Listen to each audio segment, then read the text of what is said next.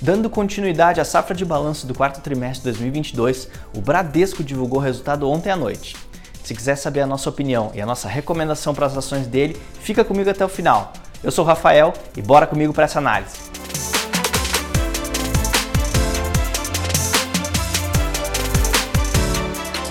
Bom, o Bradesco entregou um resultado que a gente considerou negativo, com lucro líquido recorrente de 1,57 bi, equivalente a um retorno sobre patrimônio líquido de 3,9%, considerado extremamente baixo para os padrões dos bancos, que rodam em torno de 20%. A gente viu esse resultado prejudicado principalmente por uma altíssima despesa com provisões para devedores duvidosos, puxado por um caso do segmento grandes empresas, que a gente imagina ser a Americanas. Aliás, nesse trimestre, o lançamento dessas despesas de provisionamento para um possível calote das Americanas, que pediu recuperação judicial no início de janeiro está sendo a tendência. Ou seja, todos os bancos expostos já estão provisionando, em maior ou menor grau, e com o Bradesco não foi diferente. Mas o resultado do quarto trimestre também acentuou algumas tendências negativas que a gente já vinha vendo ao longo de boa parte do ano passado, em especial da qualidade do crédito. Mesmo isolando esse provisionamento enorme de americanas, deu para perceber uma escalada significativa nas despesas com provisões em geral, com índices de inadimplência que mostraram pior em praticamente todos os segmentos, mas com mais ímpeto em pequenas e médias empresas, que se juntam ao segmento de pessoas físicas que já vinha pressionado, formando um quadro que mostra deterioração mais crítica do que em outros representantes do setor bancário. Até mesmo os índices de atraso entre 15 e 90 dias, que vinham operando mais estáveis, pioraram no quarto tri. Mas por outro lado, dá para capturar alguns itens que estão ok. A receita de juros vem aumentando bem, a receita de seguridade também vem no ritmo muito bom, assim como a receita de serviços, que mostra boa dinâmica apesar da desaceleração da carteira de crédito. Além disso, os custos permanecem controlados, crescendo abaixo da inflação. so. Apesar disso, a gente acredita que no curto prazo, a pressão na inadimplência que empurra despesas com provisões e a contribuição da receita de tesouraria, que deve permanecer negativo durante a maior parte de 2023, devem se sobressair e continuar pressionando os números do Bradesco ao longo dos próximos trimestres. Apesar do banco já sinalizar estar tomando medidas em direção a uma safra de crédito com mais qualidade, que é um ponto chave para uma descompressão da inadimplência, a gente entende que o desafio é grande por conta do perfil de clientes do banco, que é mais suscetível a ciclos econômicos desfavoráveis Bom, para fechar, a gente incorporou os números do quarto TRI e do ano de 2022 ao valuation, projetou novas dinâmicas com base no novo guidance divulgado pelo Bradesco e ajustou o custo de capital próprio para refletir as condições mais duras do cenário macro. Chegamos a um novo preço-alvo, R$ 15,50 para o final de 2023, que representa uma potencial valorização de 12,3% com base no preço atual. Bom, por hoje é só, mas fica ligado que a temporada de resultados está só começando e a gente vai voltar com muito mais conteúdo como esse ao longo das próximas semanas, com a nossa visão e recomendação para as ações das principais companhias negociadas na bolsa. Eu fico por aqui. Um abraço e bons negócios.